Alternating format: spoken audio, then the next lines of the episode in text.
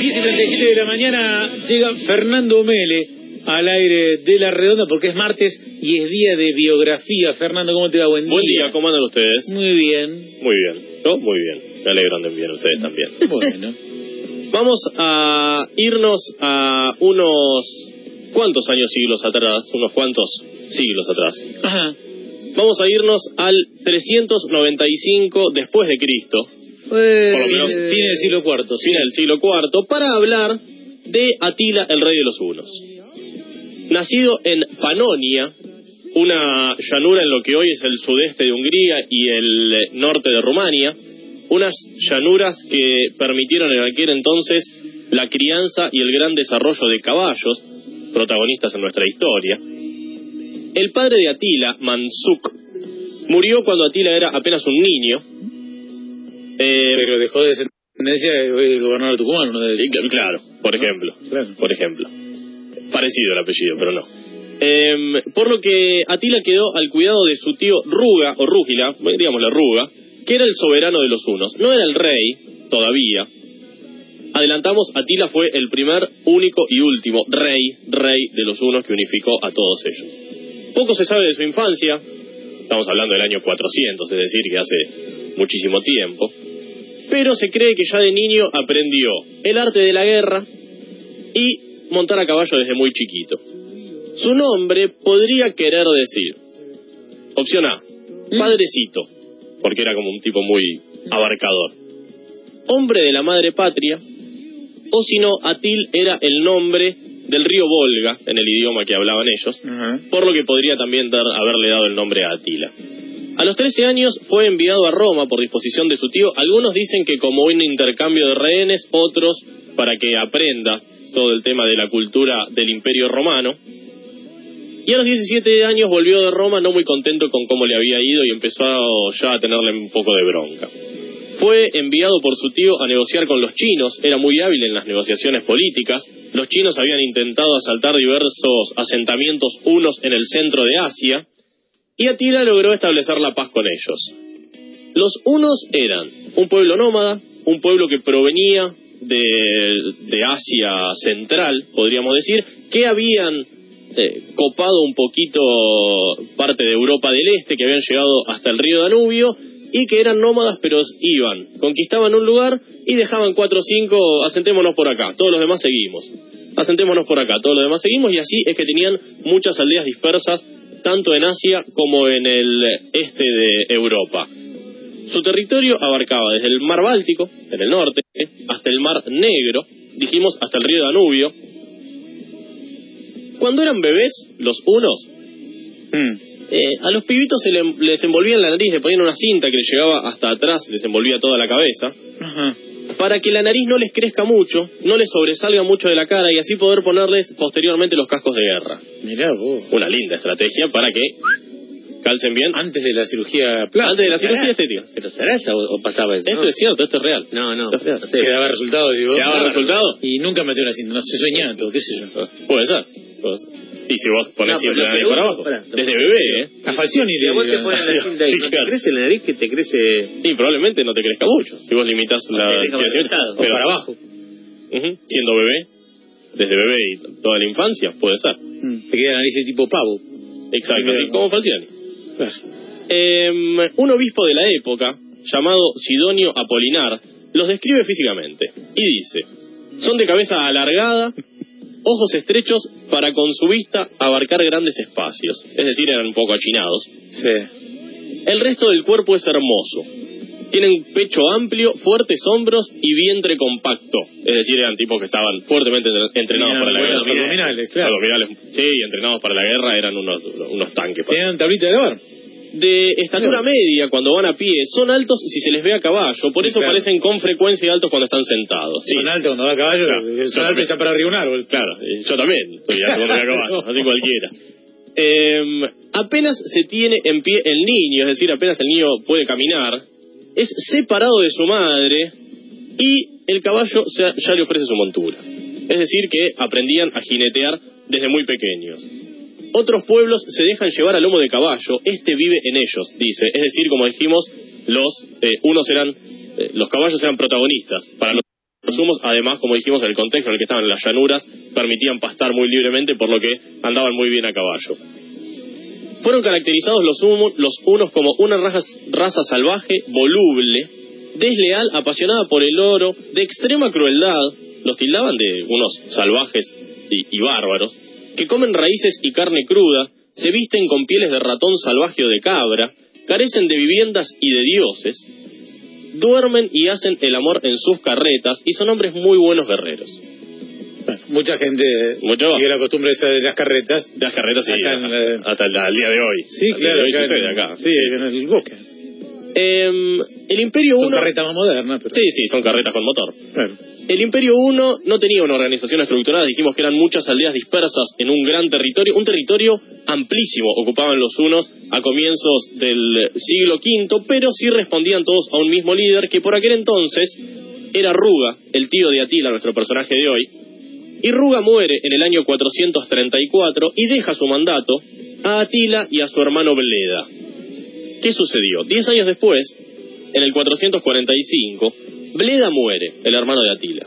Dos teorías. Una versión dice que se estaba enfrentando con los romanos en una batalla, iban y venían en amor-odio con los romanos, Mm. y dicen que murió allí. Y otra versión dice que Atila lo mató para quedarse con todo el reino. Lo cierto es que a Atila lo llamaban el azote de Dios o el látigo de la ira de Dios por su poderío como guerrero. Pero también le pusieron ese apodo en Roma como para demonizarlo un poco y que la gente le tenga un poco de miedo y hacerlo pasar como un cruel y un bárbaro. Atila construyó una corte en el actual territorio de Rumania. Los romanos creían que eran unos, como dijimos, unos salvajes. Hicimos toda la descripción. Hacen el amor en las carretas, son unos salvajes bárbaros, comen raíces y carne cruda. Sin embargo, un enviado describe el asentamiento que había construido Atila como un lugar con fuertes murallas, con bellos edificios de madera y un palacio con suelo cubierto con alfombras. Es decir, eran bárbaros pero no tanto. Mm. Estaban Bárbaros eran bárbaros VIP.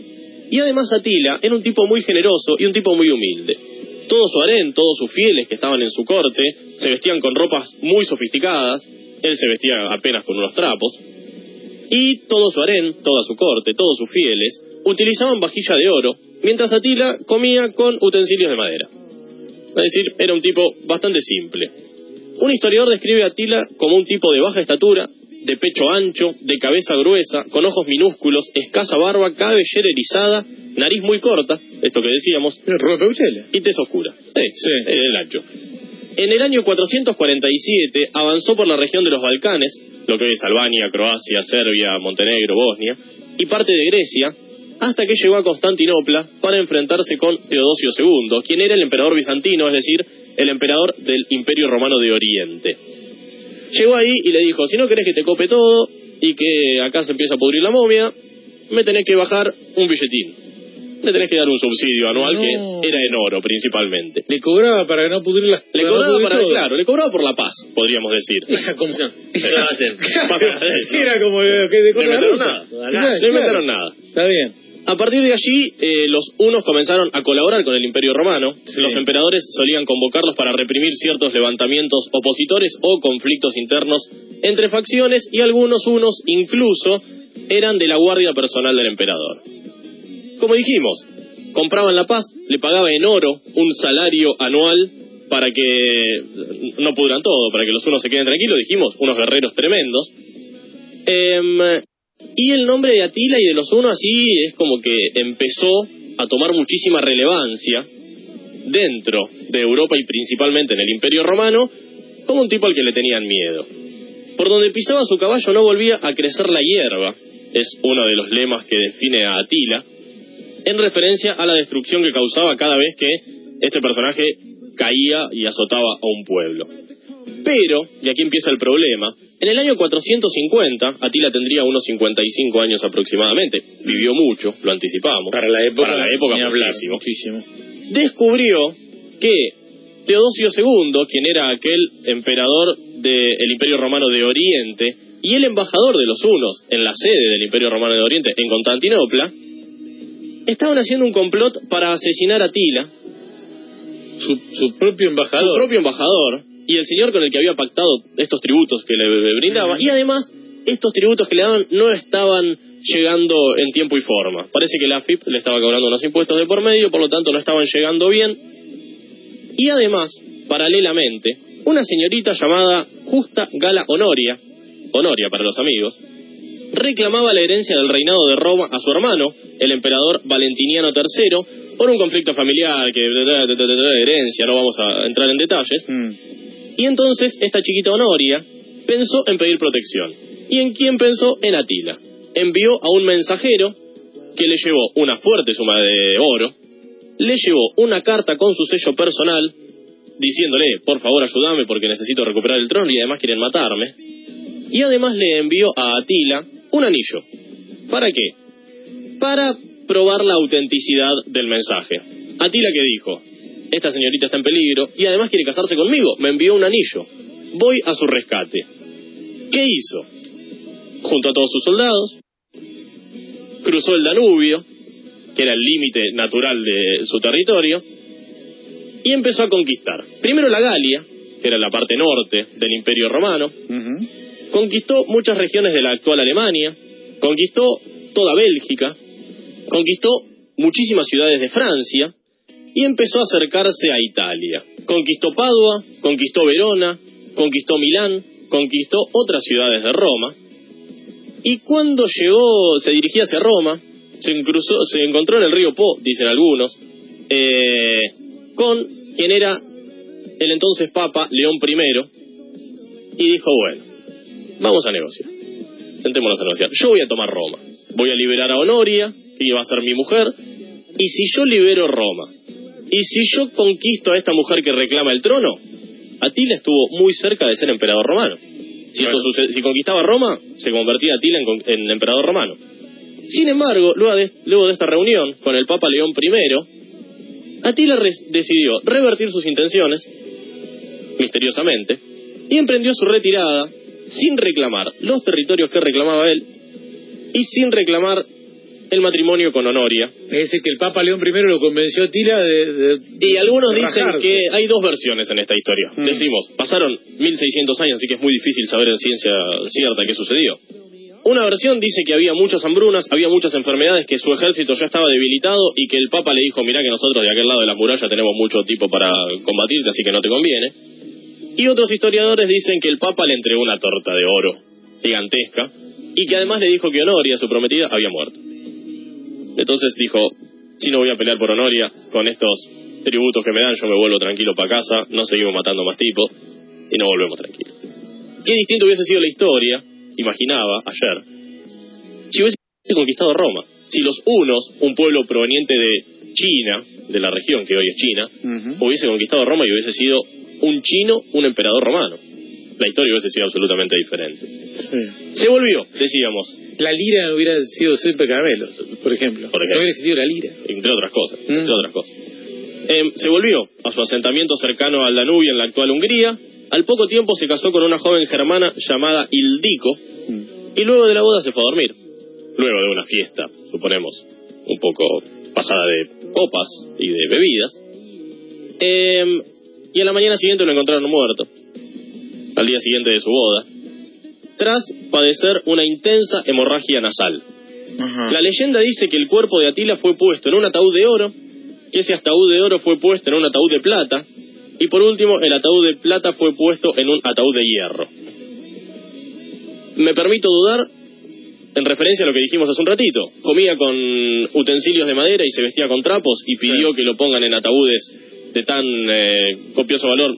No creo, la verdad que no creo, pero eso es lo que dice la leyenda. Nunca apareció, ¿no? El cuerpo de. Lo- hubo muchos eh, enviados para enterrar a Atila. Llevaron el ataúd, bueno, lo vamos a enterrar a tal lado, vamos nosotros, qué sé yo, enterraron el ataúd y cuando volvieron, a esos si- siete, ocho tipos lo mataron a todos. ¿Para qué? Atila no quería que nadie sepa dónde estaba enterrado, para que no vayan a buscarlo como un botín de guerra y tampoco para que lo veneren. Él no quería ser venerado por este perfil bajo que mencionábamos. Atila tuvo tres hijos, Elak, Densich y Ernak. El mayor de ellos, Elak, fue quien se quedó Se con el trono. Ak, pero le decían el Ak. El, el Ak, Anda a claro. llamarlo el Ak. Ak. Andá a oírlo del Ak, sí. Em, heredó el trono, el Ak, pero tuvo algunos problemas con sus hermanos, típica disputa de hermanos por la herencia del padre, y este problema fue aprovechado por Ardarico, el jefe de los Gépidos, Mm. que era una de las semitribus de los Hunos, libera a su pueblo, se alió con Teodomiro, el rey de los Ostrogodos, y los Gépidos y los Ostrogodos derrotaron las fuerzas de Elac en la batalla de Nedao, y así fue como un año después de la muerte de Atila, el gran imperio uno que él había creado desapareció. En un año. En un año. Los hijos le hicieron bosta. La Eh, todo. sí. Se la patinaron todo. Una cosa de loco. Sí.